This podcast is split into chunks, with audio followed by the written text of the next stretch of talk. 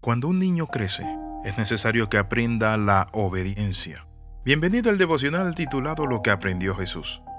La Biblia dice en Hebreos capítulo 5 versículo 8, y aunque era hijo, por lo que padeció, aprendió la obediencia. Aprender a respetar a sus padres, a sus profesores maestros, se vuelve un acto difícil y desagradable para los niños. Pero Jesús tuvo que aprender la obediencia. De alguna manera, esto es un pensamiento extraño. ¿No era siempre perfecto, incapaz de hacer algo malo?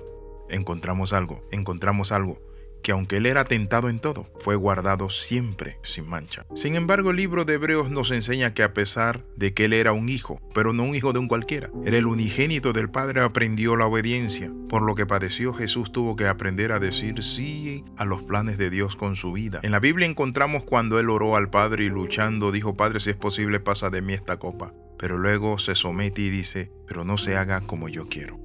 Nuestro Señor Jesucristo fue a la cruz, padeció y sufrió por amor a nosotros. La Biblia dice que ofreció oraciones y súplicas con poderoso clamor y lágrimas al que le podía salvar de la muerte. En Hebreos capítulo 5 versículo 7 encontramos esta porción. No era solo una oración, era un grito apasionado de Dios y a Dios por ayuda. Sin embargo, incluso en este estado de angustia Jesús añadió, Padre, no se haga mi voluntad, sino la tuya. Él enseñó también a los discípulos a hacer la voluntad del Padre. Le dijo, oraréis así, Padre, vénganos a tu reino y hágase tu voluntad así en el cielo como en la tierra. Jesús nos enseña algo. Nos enseña que no hay trono si no hay cruz. Que si no nos negamos a nosotros mismos no podemos alcanzar ese tesoro maravilloso, mi amigo amado, que Él tiene preparado para nosotros. Si alguno quiere venir en pos de mí, niéguese a sí mismo, tome su cruz y sígame. La obediencia a Dios es lo que hizo que Jesús se negara a sí mismo. Él practicó y vivió perfecta obediencia a su Padre. Cualquiera puede obedecer cuando es fácil, pero en el fuego de la adversidad y de la prueba, del dolor, nuestra obediencia es puesta a prueba. ¿Está usted dispuesto a obedecer a Dios aun cuando viene a su vida pesares, dolores, tristezas, angustia por causa de la justicia? Las pruebas de obediencia nos quitan la máscara de nuestro motivo y nos hacen revelar nuestro verdadero carácter y el amor que tenemos por el Salvador. La obediencia de Jesús le llevó a ir al frente de su tropa y le dijo, subamos a Jerusalén porque el Hijo del Hombre será negado, será flagelado, será entregado a los gentiles, pero ¿saben qué? Morirá, pero al tercer día, dijo él, resucitará. Nosotros necesitamos aprender la obediencia, necesitamos aprender a obedecer cada día, que no se debe hacer conforme a nuestros propósitos, planes, ideas, caprichos. Es usted de los que quiere hacer su voluntad en cualquier momento y en cualquier tiempo. Es usted de los que dice, Dios está en mi vida, pero aquí el que mando soy yo. En Gálatas capítulo 6, verso del 7 al 9 dice que cada uno cosecha lo que siembra. El que siembra para agradar a su carne, de su carne cosecha muerte, destrucción. Pero el que siembra para el espíritu cosecha vida.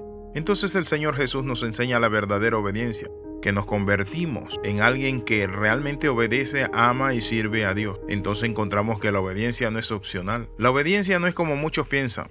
Primero yo, segundo yo, y luego si sobra algo, también para mí. La obediencia es someter, pero también en la obediencia que usted debe darle al Dios de la gloria. Cuando la Biblia dice que aunque era hijo, aprendió la obediencia por lo que padeció. El padecimiento nos enseña a obedecer. Cuando sufrimos por causa de Jesús, la Biblia dice que somos bienaventurados, dichosos los que sufrimos. Jesús dijo lo siguiente, bienaventurados los que lloran, porque ellos serán consolados. Él también nos enseñó que en el mundo íbamos a padecer persecuciones, luchas, pruebas, que el mundo nos iba a aborrecer, pero que confiáramos en Él. Está usted padeciendo, dice la palabra, que los que padecen encomienden su alma al fiel Creador y hagan el bien, porque hay algo precioso que se está dando. Hay una perla que está naciendo en ti. Y cuando digo perla quiero recordarle algo. Para que se haga una gema, una perla verdadera, ¿saben qué hace y qué pasa? Cuando está ya la ostra en el agua, ahí está ella. Y le cae un granito de arena en la parte más sensible. Ella comienza a envolverlo poco a poco, ese granito de arena, y le va poniendo nácar cada vez más y más y más. Y así nace una perla. Haga que sus luchas, sus penas, sus dolores, sus tristezas sean una perla que usted cultive dentro de usted. Y aunque era hijo, por lo que padeció, aprendió la obediencia. Señor, yo quiero aprender la obediencia, Padre del cielo y de la tierra. Soy tu Hijo, Padre Santo, pero ayúdame, oh Dios, Padre de la gloria, a vivir para tu honra y tu gloria. Y que aunque soy Hijo, Padre de la gloria, nadie me quita, de que no debo padecer o tener luchas, pruebas, pero es allí donde entendemos que obedecer es más importante que apetecer. En el nombre de Jesús, amén y amén. Escribe a palabra de transformación arroba gmail.com y recuerde las 13. Comenta, comparte y crece. Le saluda el pastor Alexis Ramos. Bendiciones de lo alto.